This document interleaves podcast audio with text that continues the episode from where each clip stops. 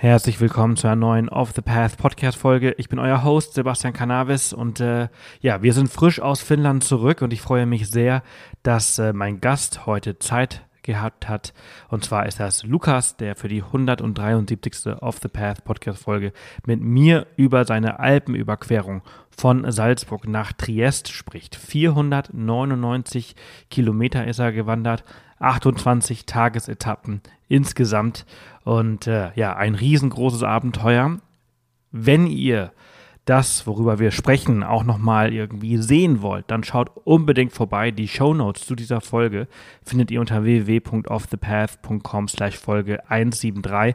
Da haben wir ganz, ganz viele Bilder für euch hinterlegt und natürlich den Instagram-Kanal von Lukas äh, verlinkt, damit ihr ihm auch noch mit Fragen im Nachhinein bombardieren könnt, falls ihr jetzt inspiriert sein solltet oder danach inspiriert sein solltet, diese Reise nachzumachen oder was ähnliches zu machen. Ähm, da könnt ihr ihm nochmal genau schreiben. Ganz genau. Also, das ist heute die 173. Off the Path Podcast Folge und das bedeutet nochmals zur Erinnerung alle Infos unter www.offthepath.com slash Folge 173 und nun ganz viel Spaß. So, hallo Lukas, wunderschönen guten Morgen.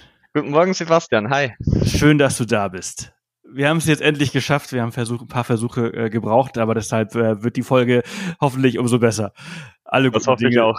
alle guten Dinge sind zehn, weiß ich nicht. wir äh, sprechen über äh, deine Alpenüberquerung. Mhm. Wann hast du die gemacht? Äh, die habe ich gemacht im Juni diesen Jahres. Also relativ frisch. Ähm, ja, in der Corona-Pause quasi. Geht ja gerade wieder ganz gut ab, ne? Das, äh, ja, das kann man so sagen. Ähm, ich habe im Prinzip als äh, so nach dem Winter die ersten Lockerungen dann kamen, ähm, bin ich dann auch erstmal direkt eine Woche in die Alpen runtergefahren, um mich vorzubereiten. Und genau, eigentlich dann Anfang Juni, als dann so wirklich die Pause, die Corona-Pause dann auch losging, ähm, genau bin ich dann auch zur Alpenüberquerung gestartet. Wo kommst du her oder wo lebst du? Ähm, ich komme aus Weiden in der Oberpfalz, also aus Bayern. Ja, aber ist äh, dennoch äh, ein kleines Stückchen äh, in die Berge und so hohe Berge habt ihr ja nicht. Also man muss man dann mhm. schon so ein bisschen, also du bist jetzt nicht so geübt in der Höhe und äh, hast sowas vorher noch nicht gemacht. Ähm, doch, habe ich. Ähm, also okay. ich habe jetzt noch nicht direkt eine, also so eine alpine Mehrtagestour habe ich noch nicht gemacht. Allerdings ähm, so Bergsteigen und so weiter habe ich dann schon immer wieder mal gemacht. Aber halt eher als Tagestour.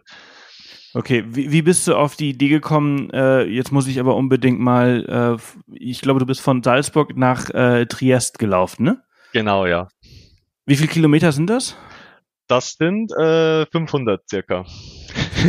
Das ist nicht wenig. Die meisten äh. machen äh, Oberstdorf-Meran, das ist relativ kurz. Äh, du ja. hast dich für die längere Strecke entschieden. Ja, das ist richtig. Also, wie bist du auf die Idee gekommen? Warum wolltest du das unbedingt machen? Ah, oh, das ist eine sehr gute Frage. Ähm, ich denke, der Grund ist der, weil ähm, ich wollte eigentlich wirklich die Alpen von wirklich von Nord nach Süd komplett durchwandern. Bei Oberstdorf Meran ähm, sage ich mal, überschreitet man so diesen Hauptkamm hauptsächlich.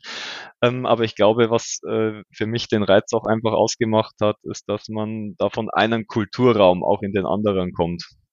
Also man fängt ja in Deutschland an und wandert dann wirklich durch, äh, ja, durch drei Länder ähm, bis nach Italien, was ja dann auch ein völlig anderer Kulturraum ist. Und genau, ich denke, das hat bei der Strecke auch einfach den Reiz ausgemacht. Und halt, dass man auch wirklich mal längere Zeit draußen ist, wegkommt und äh, ja, auch mal wirklich in diesen Flow reinkommt. Wie anstrengend war das?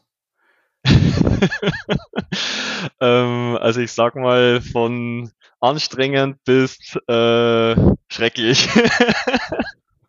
okay. Ja. Also schrecklich will ich gleich alles hören. Äh, fangen wir mit anstrengend an. Also, nein, fangen wir mal an äh, mit äh, der Vorbereitung. Also ich meine, du hast ja dann im, im Frühjahr die Idee gehabt, das zu machen, äh, hast dich ein bisschen darauf vorbereitet, aber wie bereitet man sich denn auf so eine ähm, Alpenüberquerung äh, denn vor? Das ist ja schon noch ein bisschen was anderes als eine, als eine Hüttenwanderung. Ähm, ich meine, du hast natürlich viele Täler und viele Orte, wo du halt irgendwie Proviant äh, wieder auffüllen kannst, aber manchmal bist du vielleicht ein bisschen länger unterwegs. So denke ich, stelle ich mir das zumindest auf der Strecke vor, wenn man so lange unterwegs ist. Wie hast du dich darauf vorbereitet? Ähm, also ich sage jetzt mal, es gibt äh, zur Vorbereitung für die Alpenüberquerung gibt jetzt keine keinen Trainingsplan in dem Sinn, sondern man muss da ähm, eigentlich selbst für sich in, äh, auswählen, ähm, was man braucht oder wo die Schwächen sind und äh, die versuchen auszugleichen. Und ich denke mal, für jemanden, der jetzt nicht aus dem Alpenraum kommt, ist wirklich die Anstiege das Schwierige. Weil wandern kann ich. Ähm, ich war auch schon in Schweden und in Grönland ähm, bei Fernwanderungen, das kann ich gut. Aber ich denke, das Schwierige sind wirklich die Anstiege, die kann, die verkrafte ich nicht so gut und da muss ich genau das üben, was ich nicht kann. Und ähm, das habe ich dann einfach ähm, gemacht, indem ich dann wirklich in die Alpen gefahren bin und mir da einfach Touren dann ausgesucht habe, wo ich viele Höhenmeter zu gehen habe. Also wo es viel hochgeht und ähm, das dann üben einfach. Genau. Ja, so ist jeder anders. Ne? Ich habe zum Beispiel wahnsinnige Probleme immer, also bergauf ist äh, relativ easy, also anstrengend, klar, aber, aber ist okay. Und bergunter, oh, da quäle ich mich immer äh, mega. Ähm, und äh, wie du sagst, da muss man sich halt eben auf darauf vorbereiten, was man eigentlich nicht so gut kann. Hm, genau, ja.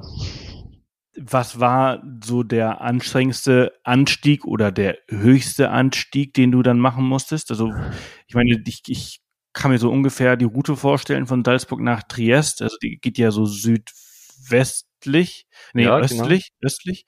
Südöstlich, äh, genau.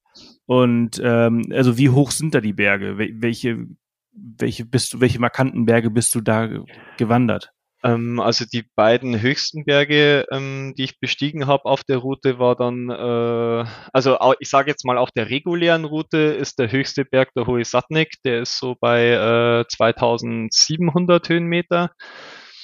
Ähm, und ich habe allerdings noch den Triglav mitgenommen in Slowenien und der ist dann, glaube ich, bei äh, 2,8 knapp.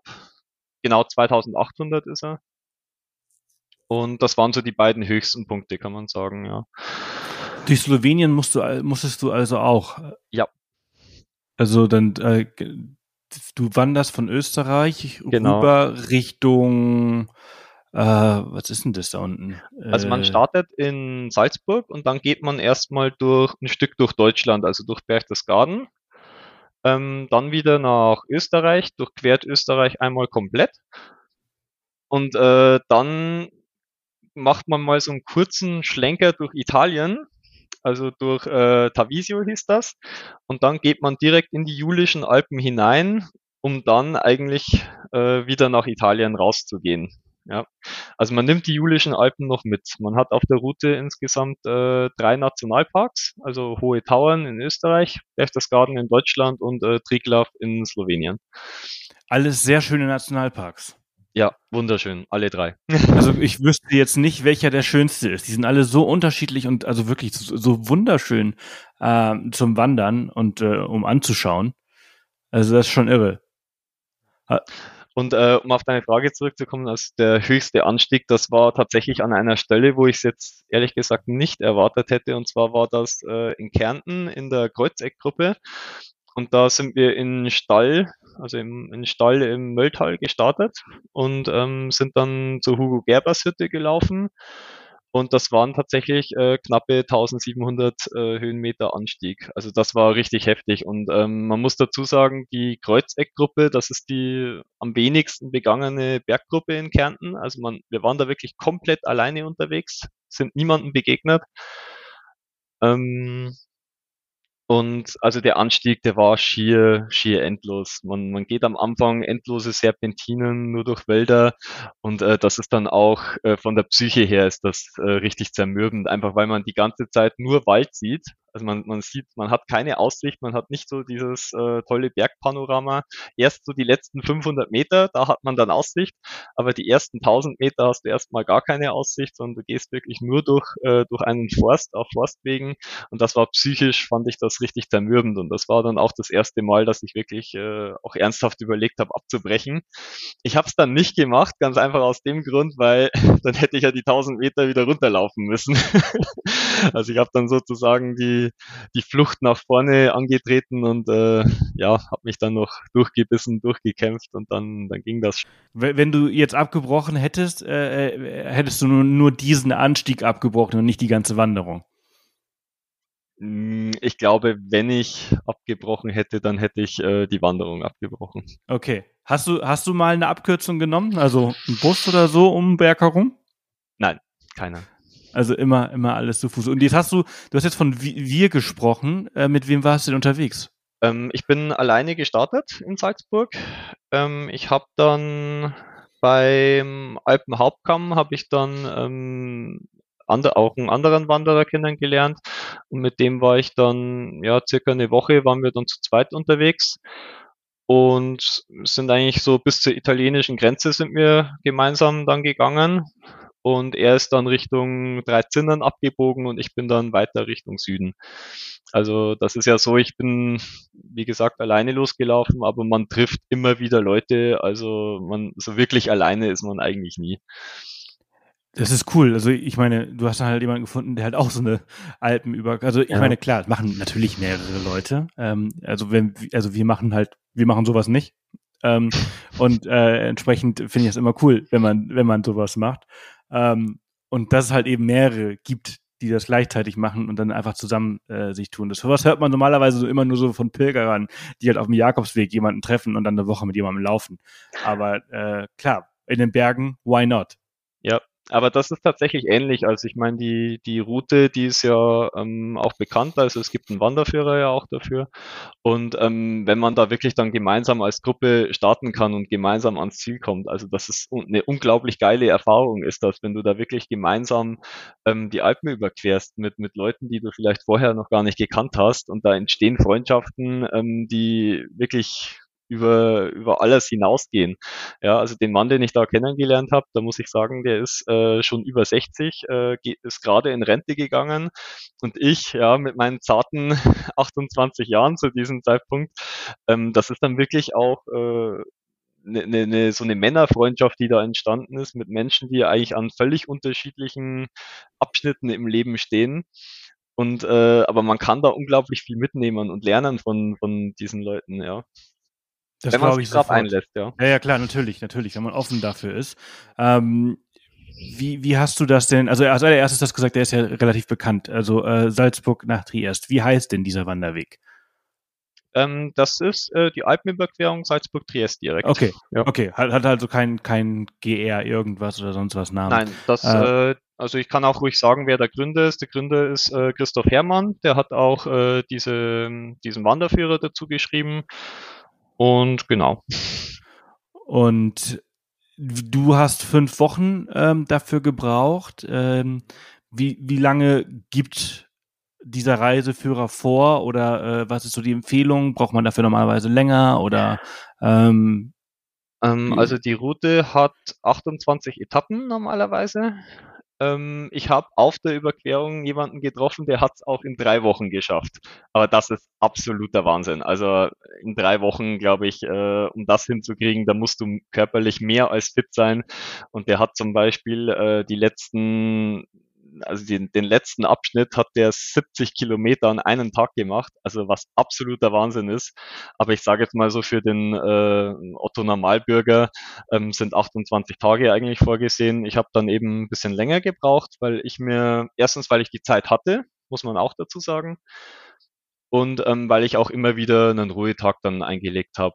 Ja, oder dann auch mal so Sachen gemacht habe, wie mal den Tricklauf besteigen, ja, oder auch mal eine Tagestour machen abseits äh, der Routen. Also ich mhm. habe dann auch versucht, da wirklich so ein bisschen Abwechslung reinzubringen, dass man da nicht vier Wochen lang jeden Tag nur wandert, sondern auch immer wieder mal ähm, auch andere Eindrücke dann bekommt. Ja, klar. Wie, wie hast du hauptsächlich ähm, im Zelt geschlafen oder hast du in äh, auf Hütten geschlafen?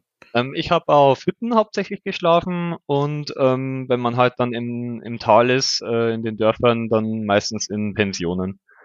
Ist ja dann auch nicht so ganz günstig, ne? So eine Hütte ist, äh, auch wenn man halt im Alpenverein ist, äh, kostet, also das summiert sich dann schon. Das summiert sich am Ende, ja. Ähm, also, also, ich sage jetzt mal, ich würde jedem empfehlen, der so eine, so eine lange Route macht, die halt wirklich dann auch über eine Woche hinausgeht. Da sollte man dann auch wirklich mal drüber nachdenken, ob man dann auch äh, eine Mitgliedschaft im Alpenverein oder muss jetzt nicht der Alpenverein sein, können auch die Naturfreunde sein oder so, ähm, dass man halt da wirklich einfach dann auch den, den Rabatt auf den Hütten mitnehmen kann. Der summiert also, sich nämlich. Also ich meine, was, was kostet so eine Durchschnittsnacht? Das sind doch meistens immer so 30 Euro Halbpen Halbpension? Äh, ja, genau. Halbpensionen waren immer circa 30 Euro, aber ohne Getränke. Also Getränke muss man natürlich dann extra bezahlen. Und ähm, Mittagessen muss man ja auch irgendwo. Ähm, man könnte jetzt äh, theoretisch schon sich sein Essen dann auch selbst mitnehmen und draußen kochen. Ähm, Habe ich jetzt nicht gemacht, einfach äh, aus Gewichtsgründen, weil du dann natürlich auch äh, das Essen natürlich auch den ganzen Tag mit dir rumtragen musst. Und wenn man da jetzt 1700 Höhenmeter hat, ja, ist dann schwierig. Ja, ja, absolut. Also das, das, das, summiert sich halt auf jeden Fall ordentlich und natürlich brauchst du auch noch eine, eine ordentliche Ausrüstung, die ja auch nicht günstig ist. Äh, desto weniger es wiegt, desto teurer wird es. Ähm, absolut. Also ich glaube, äh, so ein Strandurlaub ist äh, meistens äh, günstiger. Ähm, weißt du so ungefähr, was sich äh, diese Reise oder diese, diese, äh, diese Alpenüberquerung gekostet hat? Ähm, also ich würde jetzt mal, wenn ich es jetzt ganz grob überschlage, wenn ich die Ausrüstung, die Übernachtungen, ähm, An- und Abreise, finde ich, kommst du insgesamt circa auf 2,5. Ja. Also du kannst, äh, sage ich mal, ungefähr pro Tag kannst du ungefähr 100 Euro rechnen. Mit allem. Ja, ja, das ist nämlich immer dieses Krasse. Du bist eigentlich die ganze Zeit draußen mhm. bewegst dich, also du bist zu Fuß unterwegs, kein Auto, kein Bus, kein Zug, kein Flieger, der dich von A nach B transportiert und trotzdem ist es am Ende ein sehr teures äh, Abenteuer. Ja. Also das, also, das läppert sich wirklich, das muss man echt sagen. Also äh, komm, ich lauf mal eben los. Ähm, wie hat, wie hat Harpe Kerkeling gesagt, komm, ich bin dann mal weg oder ich äh, bin dann mal weg, ja. äh, und äh, alles schön und alles easy äh, muss man sich auch leisten können. Also das, äh, also ich dachte damals auch, äh, als ich mit dem mit dem Fernwandern angefangen habe, dachte ich auch so, ja, das ist günstig, äh, aber wenn man das mal wirklich eine Zeit lang betreibt, äh, stellt man fest, so, also es geht dann doch ein bisschen ins Geld, ja. Naja, aber man die, könnte natürlich alternativ im Zelt schlafen ja. und äh, sein Essen dabei haben, aber das ist natürlich auch auf eine andere Art und Weise dann wieder äh, krass, weil es halt eben, wie du gerade gesagt hast, einfach schwer ist, ne? Wenn du dann deine 1700 Höhenmeter äh, mit äh, ja Essen und Trinken und Zelt, das sind auf jeden Fall nochmal mindestens fünf Kilo mindestens. Ähm, das, das, das ist einfach auch viel anstrengender. Ja, ähm, ich würde äh, an der Stelle natürlich auch dazu sagen, dass ähm, jetzt das Zelten, gerade auf der Route, muss man ja sagen, man, man ist ja häufig auch in Nationalparks dann unterwegs, ähm, wo das Zelten dann sowieso nicht erlaubt ist. Klar, das ist dann ähm, das nächste. Das ist, ist klar. Genau, natürlich. ja, also gerade im, im Berchtesgaden ist das ja auch ein Riesenproblem momentan, weil halt äh, viele Leute sich da einfach ähm, nicht an die Regeln halten und da halt wirklich dann auch die, die Natur zerstören. Ähm, und das ist Absolut. ja auch so ein, so, so ein Thema, dass man wirklich Overtourism in manchen Alpenregionen hat. Auch der Triglav ist äh, ein Nationalpark, der fast ähm, zu voll ist mittlerweile. Und deswegen ist das wirklich ganz, ganz wichtig, dass man sich da einfach an die, an die Vorgaben von der Nationalparkverwaltung hält. In der Kreuzeckgruppe zum Beispiel, da wäre es jetzt weniger ein Problem. Einfach weil das die am wenigsten begangene Berggruppe in Kärnten ist. Und äh, da wird das jetzt wahrscheinlich auch niemanden stören. Ja, ja, klar. Aber nee, du hast ja absolut recht. Also ich meine, das soll, soll jetzt hier gar keine, gar keine Empfehlung sein, das, das mit Zelt zu machen. Äh, Im Gegenteil. Ähm, ich finde das, ich finde das schon auch, ja. auch richtig so, weil besonders solche, solche äh, Routen, die relativ, die sehr beliebt sind und auch ne, Orte, die beliebt sind, da muss man sich einfach an, an diese Sachen halten, weil du ähm, dadurch viel zu viel kaputt machst. Das ist schon, das ist schon richtig so. Ähm, wie, also ich meine, du bist ja auch sehr viel alpin unterwegs. Hast du damit vorher schon Erfahrungen gehabt? Hast du dich da irgendwie extra darauf vorbereitet, auf diese Gefahren? Also ähm, Lawinen, ab, also Steinlawinen, Muren, ähm, hast du wie nennt sich das? Äh, ein Garmin InReach vielleicht dabei gehabt für einen Notfall? Ähm, hm. jetzt äh, sprechen wir ein relativ heikles Thema an. Ähm, also ich sage jetzt mal, ich bin so jemand, ich bin eigentlich immer so mit meinen Aufgaben bin ich gewachsen. Also ich bin äh, ja vor einigen Jahren ja alpin noch völlig unerfahren gewesen und ähm, mit der Zeit, sage ich mal, lernt man dann so einzuschätzen, okay, was was kann ich, was kann ich nicht. Ähm, es war jetzt bei Salzburg-Triest war die Schwierigkeit äh, oder das, was mir persönlich die meisten Probleme gemacht hat. Ähm, ich war relativ früh im Jahr unterwegs. Also Juni ist in den Bergen ähm, relativ früh. Ja, da hast du schon noch Schnee oben. Ordentlich, ja. Und vor allem, was äh, zu allem Unglück noch dazu kam, war, dass äh, der Winter 2019, 2020 ein unglaublich schneereicher Winter war. Also wir mhm. hatten im, im Steinernen Meer und in den hohen Tauern, auch im Triglav, ähm, lag einfach noch unglaublich viel Schnee. Ähm, ich konnte zum Beispiel jetzt auch den Weg über den Kreuzeckgrat, der eigentlich auch mit als schönster Teil der Route galt, äh, konnte ich dann gar nicht gehen, einfach weil da noch so viel Schnee oben drauf lag und äh, die Hüttenwirte, die haben uns da wirklich eindringlich davon abgeraten, die Route zu nehmen. Also man muss, ich musste dann auch manchmal wirklich Umwege gehen, was unglaublich frustrierend war. Ähm, aber ich muss jetzt auch im Nachhinein sagen, es war trotzdem schön. Aber der Schnee, der hat mir da richtig das Leben schwer gemacht, vor allem am, am Alpenhauptkamm. Ähm, weil ich zwar, wenn ich in den Bergen unterwegs bin, war ich bisher immer nur im Sommer unterwegs. Und äh, gerade am Alpenhauptkamm, da war es dann so, da lagen unglaubliche Mengen an Neuschnee. Also wenn man oben war, man war, da war wirklich noch Winter, tiefster Winter. Und äh, da war ich auch nicht ausgerüstet dafür. Also ich hatte jetzt keinen, keinen Pickel dabei, keine Grödel dabei. Also für die, die es jetzt nicht kennen, äh, Grödel, das sind so, so Leichtsteigeisen sind das. Ähm, und die würde ich auch jedem empfehlen. Also wenn das so früh im Jahr ist und wenn das so schneereich war, also Leute, nehmt unbedingt Grödel mit. Das kann euch wirklich äh, die Tour retten oder im, im Zweifelsfall auch mal das Leben retten, ja. Absolut. Und ähm, genau, also ich habe es dann trotzdem geschafft, aber da waren dann doch einige Passagen dabei, wo ich äh, wirklich dann ordentlich Muffensausen hatte. Also ich habe schon Leute abstürzen sehen mit Grödel. Ja. Und, ohne. Und ohne. Also, ja. äh, wenn du da so über, durch so ein Eis, über so ein Eisfeld, ein steiles Eisfeld äh, läufst und nicht so trittsicher bist, dann ähm, hilft das halt schon. Also das sind auf, also auf jeden Fall äh, Must-Haves. Pickel habe ich äh, selten äh, dabei, nie dabei, aber äh, Gürtel äh, sind schon, also für alle die, die nicht wissen, was es ist, ist so quasi, äh, du hast ja gerade ganz kurz äh, angesprochen, das sind so äh, Eisen ähm, ähm, Sandalen, die du über deine Wanderschuhe genau. packst. Genau. Ja. Äh, einfach um relativ wenig, also einen besseren ähm, Halt zu haben. Genau, ja. Also man Vorteil ist einfach, wenn jetzt mal wirklich äh, die Oberfläche leicht vereist ist ähm, oder wenn man jetzt wirklich über Schneefelder drüber muss, ähm, geben die einfach nochmal so einen zusätzlichen Halt. Aber man, man muss da wirklich äh, trotzdem aufpassen, das ist keine Garantie. Also nee, ich sage nee, nee, immer, man, man, muss auch noch, man muss damit auch noch gut laufen können. Also, also genau, auch absolut. wissen, wie man die, wie man die verwendet. Wie gesagt, ich habe auch schon Leute gesehen, die damit abgestürzt sind. Äh, und es ist wirklich irre, wie schnell ein großgewachsener Mann äh, ein Eisfeld runterrutschen kann. Ja. Ähm, und dann unten äh, einfach alles aufgerissen ist, weil Eis ist äh, richtig, richtig, richtig gefährlich.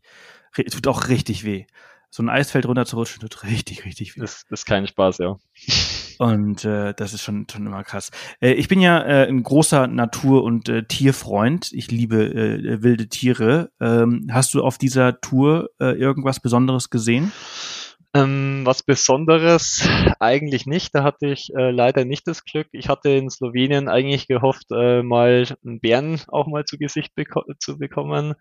Ähm, das Glück hatte ich nicht. Man hat halt unglaublich viele äh, Murmeltiere, ähm, auch unglaublich viele, äh, ja, so diese typischen Bergbewohner, sage ich jetzt mal, Steinböcke, ähm, ja, auch mal, auch mal einen Adler dann zu Gesicht bekommen, verschiedene Vogelarten einfach. Ähm, aber jetzt so vom, vom Großwild her hatte ich da leider weniger Glück dieses Jahr. Sind die Alpen natürlich ähm, ja sehr bewohnt äh, und sehr äh, ähm, sehr, sehr wenige Tiere leben da mittlerweile noch, ne? Ähm, ja. Ist natürlich schon alles irgendwie äh, weg. Äh, wenn du jetzt sowas in Kanada durch die Rocky Mountains machen würdest, dann hättest du wahrscheinlich äh, keinen Bock mehr auf Bären gehabt. ja, da versucht man ja eher da die Begegnung zu vermeiden. So ist das. Meistens, ja. Aber in den Alpen, da, ähm, da freut man sich da noch richtig drüber, ja. Ja, ja. Ich glaube, Triglav ist fast schon noch ein bisschen zu nördlich für Bären. Da musst du äh, äh, südlicher für, für sein in Slowenien. Ähm, aber die haben da auch richtig viele. Richtig, richtig viele. Also ich habe mal eine, eine, eine Bären-Safari in Slowenien gemacht. Ich habe leider keine gesehen, aber ich habe sehr viele Spuren gesehen. Das war schon echt äh, krass, wie viele die da, da haben. Mhm. Auch äh, Wölfe, soweit ich weiß. Ähm, da bin ich mir jetzt allerdings nicht mehr sicher. Aber ich glaube, äh, vereinzelt haben sie auch Wölfe noch. Ja. Oder wieder. Da bin ich ja. mir jetzt aber absolut nicht sicher. Ja, das ist schon, das ist schon ziemlich cool. Ähm, was war denn so das, das Highlight dieser Wanderung? Das ist so, so ein Ding, wo du sagst, boah, ey, dieses Erlebnis, das werde ich nie vergessen. Ähm, die Unterhaltung mit dem, mit dem äh, Herrin, mit dem du halt irgendwie eine Woche unterwegs warst, oder war das ein besonderer Sonnenaufgang, Untergang oder, oder gibt es mehrere Sachen? Also das, äh, das absolute Highlight ähm, war für mich eigentlich die Besteigung des, des Triglav. Das war ähm, wirklich so mein, mein Highlight. Erstens, weil es wirklich auch der höchste Punkt der Tour war. Ähm, dann, weil ich eigentlich zwei Jahre zuvor schon ähm, geplant hatte, den Triglav zu besteigen. Und ähm, das Coole war, ich habe auf der auf der Hütte ähm, vom Gipfel habe ich dann auch äh, zwei Österreicher kennengelernt ähm, und habe mich halt auch mit denen ein bisschen angefreundet und wir haben dann eigentlich beschlossen, dass wir wirklich ganz, ganz früh aufstehen und äh, den Triglav quasi bei Nacht oder bei Dunkelheit besteigen und uns dann vom Gipfel aus den Sonnenuntergang anschauen. Und das haben wir dann auch tatsächlich geschafft. Also wir sind dann äh, bei finsterer Nacht mit Kopflampen dann losgezogen, sind äh, raufgestiegen im Dämmerlicht. Und als wir dann wirklich am Gipfel oben waren, ist die, die Sonne dann aufgegangen und das war der Wahnsinn. Also am Triglav, da sind ja normalerweise unglaublich viele Leute oben auf dem Gipfel. Das ist der höchste Berg Slowenien, äh, Sloweniens, ist einer der Seven Summits der Alpen. Und äh, man sagt auch immer, man ist nur ein echter Slowene, wenn man oben war. Also dementsprechend voll ist es da tagsüber.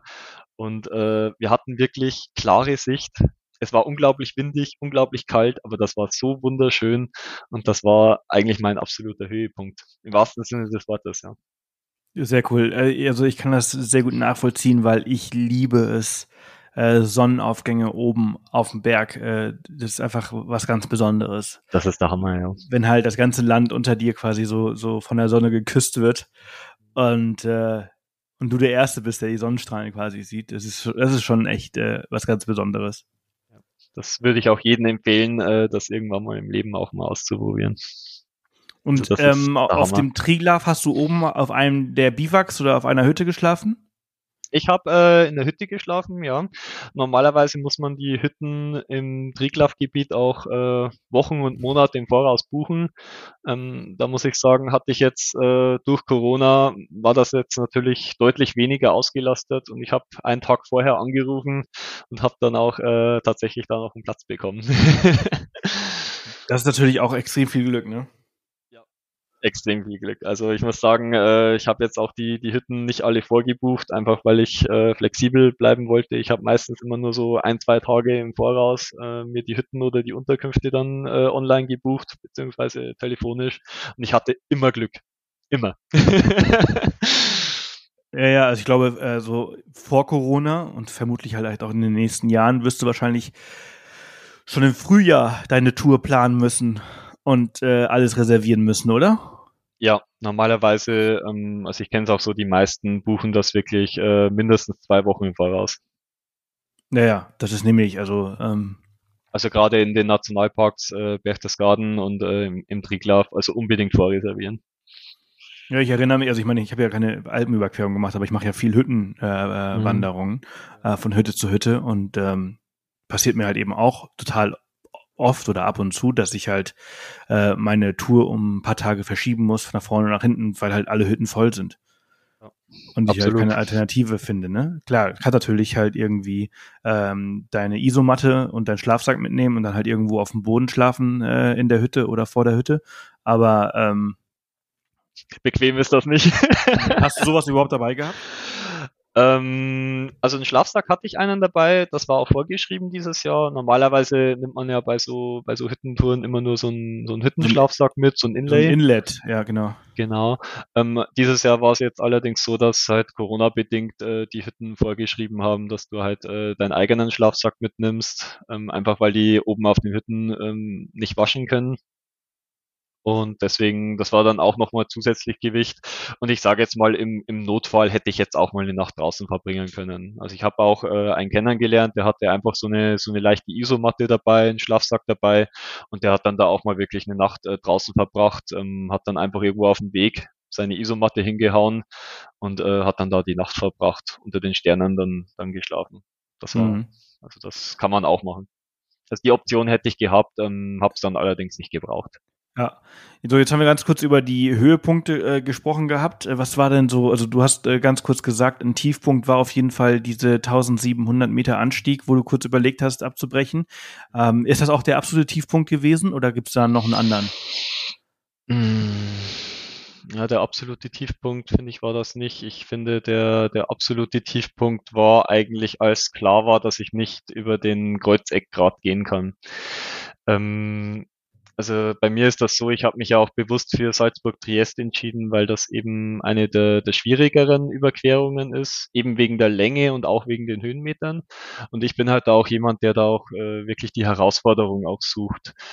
Und ähm, ich, ich habe auf der Überquerung gelernt, dass es für mich unglaublich schwierig war, ähm, damit umzugehen, wenn es mal leichter wurde. Ja, also also ich sage jetzt mal, ich musste dann, weil ich eben nicht über den Kreuzeckgrad gehen konnte, musste ich dann ins Tal absteigen und wir mussten dann insgesamt äh, circa 60 Kilometer auf Fahrradwegen und auf äh, normalen Schotterwegen äh, sozusagen durchs Tal laufen.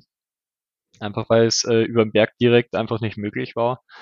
Und äh, das war dann für mich wirklich so der, ja, eigentlich der absolute Tiefpunkt, wenn man dann ähm, einfach nicht äh, die technisch schwierige Route gehen kann, sondern wenn man es dann wirklich äh, lang und einfach äh, machen muss. Und das war für mich tatsächlich äh, einfach schwierig, das, das auszuhalten. Ja, weil man dann einfach nicht so die tollen Ausblicke hatte, nicht so die tollen äh, Gipfelerlebnisse hatte. Und äh, das, das, das war psychisch, war das unglaublich zermürbend. Es war auch unglaublich heiß. Das kam dann noch mit dazu. Dann habe ich mir natürlich mit den Bergstiefeln auf dem Fahrradweg entsprechend viele Blasen gelaufen. Und äh, da, also da hätte ich wirklich links und rechts einmal abkotzen können. das war so der, der absolute Tiefpunkt, ja. Aber dafür, dadurch hast du für Abwechslung gesorgt. Ja, das, ähm, also ich habe mich dann tatsächlich auch äh, dadurch wieder motiviert. Äh, ich bin dann im Tal dann auch einfach mal in so einen eiskalten Fluss dann reingesprungen. Ja, also dass man wirklich dann einfach mal ein Bad im Fluss nimmt und äh, dann auch wirklich dann die Leute anspricht, sich mit den Leuten dort unterhält. Also da wirklich einfach versucht, da trotzdem äh, sich dieser, dieser negativen Situation dann nicht zu ergeben, sondern immer ähm, zu versuchen, dass man es äh, positiv trotzdem oder irgendwas Positives noch rauszieht. Ja, Eben ja, in der klar. Lage. Ja, ja, ja, ja, ja. Verstehe ich. Aber äh, allgemein, ich meine, äh, wenn du so fünf Wochen äh, bergauf, bergab läufst, ähm, wird das irgendwann langweilig und eintönig? Nein. Also, Dacht, dachte ich mir, dachte ich mir. Aber äh, wollte mal gefragt haben. Niemals. in, den, in den Bergen unterwegs zu sein. Ich glaube, das, das wird nie, also für mich zumindest wird das nie langweilig. Ähm, einfach weil die Alpen an sich auch, auch so unterschiedlich sein können. Also die, Absolut. die, die nördlichen Kalkalpen, äh, also auch die Gegend um, um Garmisch, finde ich, hat einen, einen völlig anderen Charakter als jetzt äh, die Zentralalpen. Und äh, die Julischen Alpen sind wieder ganz anders äh, wie die Dolomiten dann zum Beispiel. Also das, äh, das verändert sich ja auch.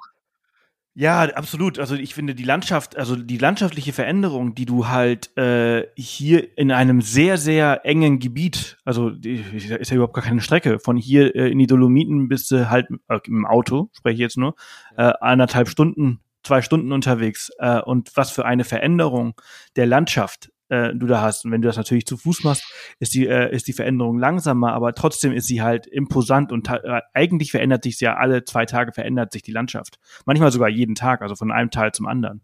Ja, genau. Also man, äh, man kann wirklich also ich sage jetzt mal blöd gesagt, man kommt aus den aus Berchtesgaden, kommt man raus, man steigt nach äh, Maria Alm, steigt man ab und einen Tag später geht man dann wirklich in die hohen Tauern. Das ist ein ganz anderes Gestein. Die Berge an sich haben äh, auch andere Formen, die sind weniger schroff, ähm, sind ein bisschen flacher. Also man hat da wirklich schon von einem Tag auf den anderen ähm, wechselt man da auch die, die geologische Zone. Ja, ja, ja, absolut. Also ich finde das auch, finde das wunderschön. Also es sind alles, wir haben ja ganz kurz am Anfang drüber gesprochen, diese drei verschiedenen Nationalparks. Äh, unterschiedlicher könnten sie ja nicht sein und sie sind aber so wunderschön auf ihre eigene Art und Weise. Ähm, die Jüdischen Alpen finde ich auch total, also total geil. Und wenn du halt irgendwie da in den Dolomiten unterwegs bist, ähm, das ist natürlich auch wunderschön. Warst du jetzt auf der Reise aber nicht? In den Dolomiten? Ja? Nein, die Dolomiten, ja, nee, die, die äh, ja kreuzt man nicht. Man Genau. könnte eben, wie gesagt, ähm, der, mit dem ich da unterwegs war, der ist dann äh, kurz vor Tavisio ist der eben abgebogen Richtung Dolomiten. Also der hat die Dolomiten da mitgenommen und ich bin dann aber in die andere Richtung, Richtung Julische Alpen. Ja. Ja. Also das ist natürlich auch, die Dolomiten sind auch natürlich wunder, wunderschön. Auch wenn sie halt äh, immer, immer voller werden, ähm, ist es halt eben auch total, äh, ja, gigantisch. Ich glaube, äh, Hans Kammerlander war das, der das mal gesagt hat, das sind formvollendete Berge, die Dolomiten, ja. Ja, äh, macht Sinn. Du hast äh, gerade ganz kurz äh, die Blasen angesprochen, die du dir auf diesem Fahrradweg angesprochen hast. Ähm, waren Blasen allgemein ein Problem und wie bist du mit äh, ja, Verletzungen umgegangen? Ähm, also Blasen waren immer wieder mal ein Problem, äh, vor allem an den Passagen, wo es äh, wirklich ein bisschen flacher wurde, auch äh, dann auswärts, also so, sag ich mal, wenn man die Alpen dann schon verlassen hat, Richtung Triest dann, ähm, wurde, wurde das auch nochmal zum Problem, einfach weil die Bergstiefel ja trotzdem relativ starr sind und man sich da einfach, wenn es dann noch heiß ist, äh, einfach unglaublich schnell Blasen läuft. Ähm, ja, ist natürlich wichtig, dass man einfach vorbeugt, also halt gut eingelaufene Socken trägt, auch die Stiefel selber vorher noch einläuft, weil ansonsten kann das richtig zum Problem werden. Und ähm, ich habe halt dann immer auch so ein kleines äh, Erste-Hilfe-Set dann mitgenommen, wo halt dann einfach so eine, so eine kleine Reiseapotheke noch mit dabei war, Blasenpflaster mit dabei waren, dass man das dann einfach wirklich vor Ort dann auch äh, versorgen kann, einfach, dass man auch weitermachen kann. Ja, aber ich habe auch schon, äh, schon gehört, dass Leute deswegen abbrechen mussten, weil die einfach dann wirklich äh, so schlimme Füße beieinander hatten, dass das wirklich dann einfach nicht mehr ging. Ja, wenn Blasenpflaster nicht mehr hilft, dann hast du ein Problem. Dann hast du ein Riesenproblem, ja. Also weil, das, das weil so eine Blase leiden, heilt, ja. genau, so eine, so eine Blase äh, heilt ja dann auch nicht so schnell, ne? Die braucht ja extrem lange, bis sie, bis sie wieder verheilt. Und das, das, äh, das ist sehr, sehr unangenehm. Ja, ähm, von Verletzungen bin ich äh, Gott sei Dank verschont geblieben, wobei man, sage ich mal, nach den julischen Alpen dann schon gemerkt hat, dass es dann auch allmählich an die Substanz ging. Also dass dann einfach, äh, ich habe dann, als ich eigentlich von den julischen Alpen draußen war, habe ich einfach bemerkt, dass ich unglaublich erschöpft bin und äh, hatte dann auch ein unglaubliches Ruhebedürfnis. Bin dann auch nicht mehr so geschmeidig unterwegs gewesen. Also die julischen Alpen, die haben es äh, nochmal richtig in sich, einfach weil das unglaublich viel rauf und runter ist. Und äh, das geht natürlich dann auch auf die auf die Knie irgendwann und äh, der Körper merkt natürlich auch dann diese diese lange Zeit, wo man dann doch schon unterwegs ist. Äh, das macht sich dann doch bemerkbar. Das ist, glaube ich, sofort. Ist das auch so ein bisschen ähm, so ein, ich, ich nenne es jetzt mal Stalldrang, ähm, dieses, du weißt, du bist jetzt gleich zu Hause oder fertig und äh, du möchtest jetzt unbedingt, aber eigentlich bist du zu fertig dafür? Ähm, also von den jüdischen Alpen war es ja nicht mehr so weit, ne, bis nach Triest. Also das ist ja, ja nur noch. Ja, nur also Ganz Tage. klar, das, das, ist ein bisschen so wie beim, Mar beim Marathon. Äh, die letzten äh, zwei Kilometer sind dann meistens, äh, ist man körperlich richtig fertig. Ähm, aber man hat dann einfach auch das Ziel vor Augen. Und jetzt bei der Alpenüberquerung ist es dann auch so, also man, man kann ja, wenn man dann auch mal am Meer angekommen ist, dann sind es immer noch, ich glaube, äh, 60 Kilometer oder so. Aber man, sobald man eigentlich das Meer sehen kann, das ist so wie wenn man eigentlich die Ziellinie sieht und man, man beißt dann wirklich einfach nochmal die Zähne zusammen und dann zieht man das nochmal durch, ja. ja, ja. Also das. Äh, ich finde auch, ich finde die, die letzten dann. Meter sind eigentlich immer so die schlimmsten Meter, weil du, also wenn du so, wenn du an den Punkt gekommen bist, wo du einfach keine Lust mehr hast, also einfach müde und kaputt und du willst mhm. jetzt nicht nur noch hinlegen, aber oh, da vorne, jetzt musst du noch so Ja, ja, absolut.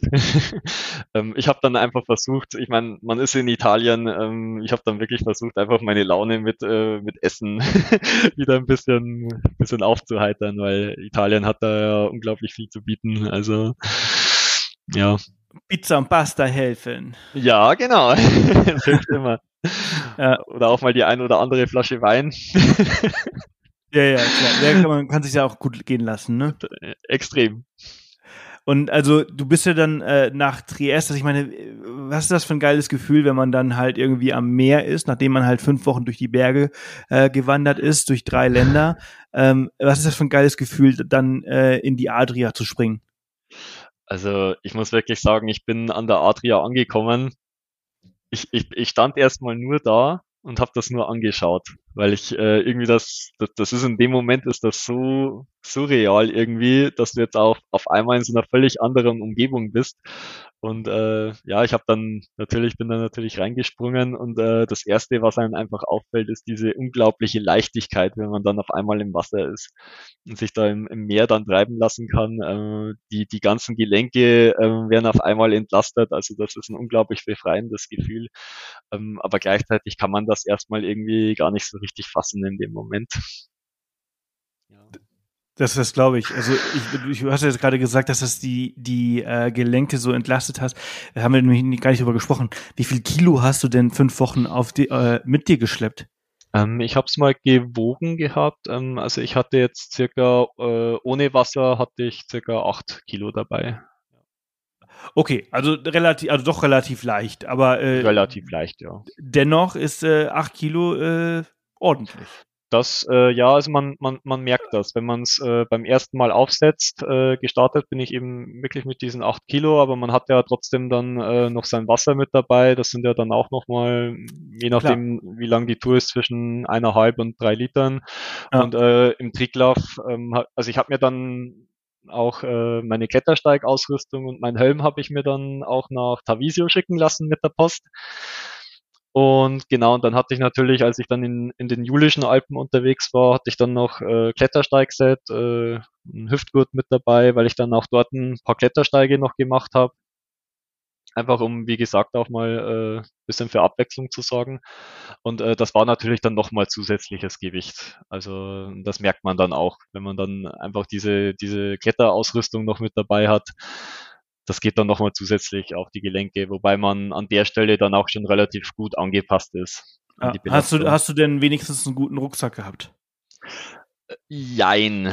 Ich hatte äh, von Millet den Puterieux äh, 45, glaube ich, hieß der. Ähm, das ist eigentlich eher so ein, so ein Hochtourenrucksack. Der war auch gut. Ähm, mir ist nur leider dann äh, die Hüftflosse ähm, in der dritten Woche aufgerissen. Also es war dann leider nicht so cool. Ähm, aber vom Gewicht her an sich muss ich sagen, war ich voll zufrieden. Das ist halt eben, ich weiß nicht warum, aber der ist dann leider eben kaputt gegangen, aber da musste dann auch irgendwie damit umgehen, dass halt dann die Ausrüstung nicht das, nicht das hält, was es, was es verspricht. Ja, und dann auch so ein wichtiges Teil, ne? Also Rucksack ist eigentlich das, das, also Stiefel und Rucksack, das sind eigentlich so die beiden wichtigsten ähm, ja. Ausrüstungsgegenstände. Was hast du für Schuhe gehabt? Ähm, ich hatte jetzt von Lova die, äh, ich weiß jetzt gar nicht mehr, wie die hießen, aber auf jeden Fall Lova-Stiefel hatte ich. Okay, und die war natürlich auch gut eingelaufen, oder? Die habe ich, genau, die habe ich dann in den äh, Wochen davor habe ich die noch eingelaufen. Ja. Das ist nämlich auch, also Schuhe sind einfach, also Schuhe und Rucksack, das sind so die zwei wichtigsten Dinge, also ich meine auch mehr oder weniger die einzigen Dinge, die du dabei hast, ne? Ähm, oder die, die, die, dich, die dich tragen, die dich und dein Equipment halt eben tragen. Genau, und, ja. Äh, entsprechend äh, total wichtig. Ähm, sehr cool, sehr cool. Also man kann bei was Ausrüstung, Ausrüstung angeht, also man kann eigentlich an so gut wie allem kann man kann man sparen.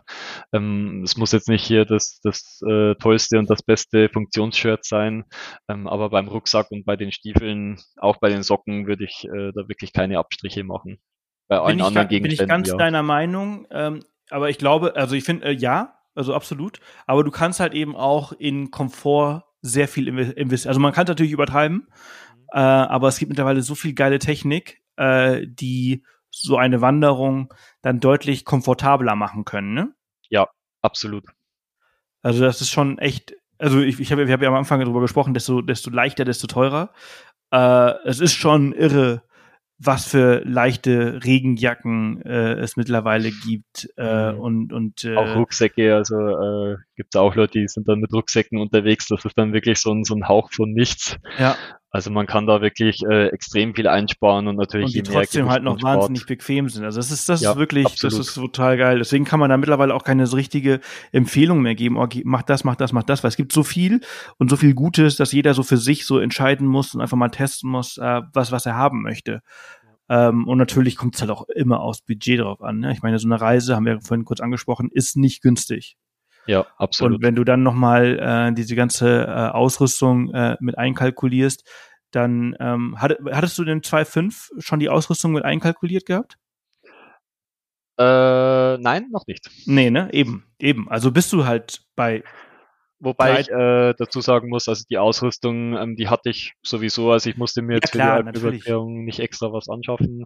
Aber ja, mit Ausrüstung nochmal, also da kannst du ungefähr nochmal ein Tausender draufrechnen. Also aber der ein oder andere hat halt eben nicht äh, mhm. und, und will sowas machen. Ähm, und wenn es halt eben nur Oberstdorf Meran ist, äh, dann musst, brauchst du ja trotzdem äh, gute Sachen. Mhm.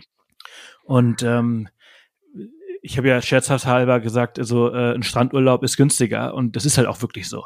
Ist, ist auch wirklich so. Also, also Ausrüstung, man kann da wirklich äh, so viel Geld investieren. Ähm, ja, da sind die Grenzen nach oben nahezu offen. Ja, aber ein Strandurlaub gibt dir halt eben nicht dieses Gefühl, äh, was du halt hast, wenn du das, äh, wenn du erstens oben auf dem Berg äh, stehst als einziger beim Sonnenaufgang oder aber wenn du dann äh, in, in Triest in die Adria springst und äh, es geschafft hast nach fünf Wochen. Das, das gibt dir ein, ein Strandurlaub nicht. Auf, absolut nicht. Also ähm, das ist, ich sag mal, den, äh, eine Alpenüberquerung ist ja auch ein unglaubliches Sehnsuchtsziel für viele. Ähm, einfach weil, wenn man so wie ich aus dem Flachland kommt, also ich sage jetzt einfach mal Flachland, äh, ich komme zwar jetzt nicht unbedingt aus dem Flachland, aber ähm, ich komme jetzt aus nicht aus dem bayerischen Flachland. Aus dem bayerischen Flachland, ja, sagen wir es so. und ähm, wenn man da vor den Alpen steht, das, das wirkt erstmal auf jemanden, der das nicht kennt, wirkt das so unüberwindbar alles, ähm, dass man wirklich, dass ich, und ich bin halt also jemand, wenn ich äh, so Hindernisse sehe, dann frage ich mich immer, okay, wie, wie, wie komme ich drüber? Kann ich es überwinden? Schaffe ich das? Und äh, ich denke, deswegen ist das auch so ein Sehnsuchtsziel für viele, einfach weil die erstens das Naturerlebnis haben wollen, ähm, aber auch auf der anderen Seite ähm, die immer dieses Ziel vor Augen haben. Ja, das ist ein, eine schwierige Aufgabe, die Alpen zu überqueren, aber eine machbare. Ja. Und, ja. Sehr cool. Lukas, vielen Dank, dass du dir heute Morgen äh, in wiederholten Male die Zeit genommen hast, um diesen Podcast mit mir aufzunehmen. Äh, die ersten Male hat ja leider nicht geklappt, aber ich äh, bin sehr happy, dass es diesmal geklappt hat und wir haben äh, eine tolle Folge, eine tolle Geschichte äh, aufgenommen. Ich äh, danke dir vielmals, dass du dieses Erlebnis äh, mit mir und uns geteilt hast. Ja, ich habe zu danken. ich wünsche dir ein äh, tolles Wochenende und äh, ganz viel Erfolg bei den nächsten Wanderungen und Abenteuern. Dankeschön, wünsche ich dir auch. Bis bald. Tschüss. Ciao. Ja, das war's auch schon wieder mit Lukas. Vielen, vielen Dank, für, dass du dir die Zeit genommen hast und äh, vielen Dank, dass ihr fleißig zugehört habt. Das war's für heute, das war's für diese Woche, das war's vermutlich auch für diesen Monat. Äh, das war die 173. Off the Path Podcast Folge und das bedeutet, dass ihr alle Infos, alle Links, den Link zum Lukas, seinem Instagram-Account und ganz viele Bilder zu seiner Reise unter www.offthepath.com slash Folge 173 findet. Ja, und ansonsten wünsche ich euch eine ganz tolle Woche. Passt auf euch auf und bis ganz bald hier im Podcast.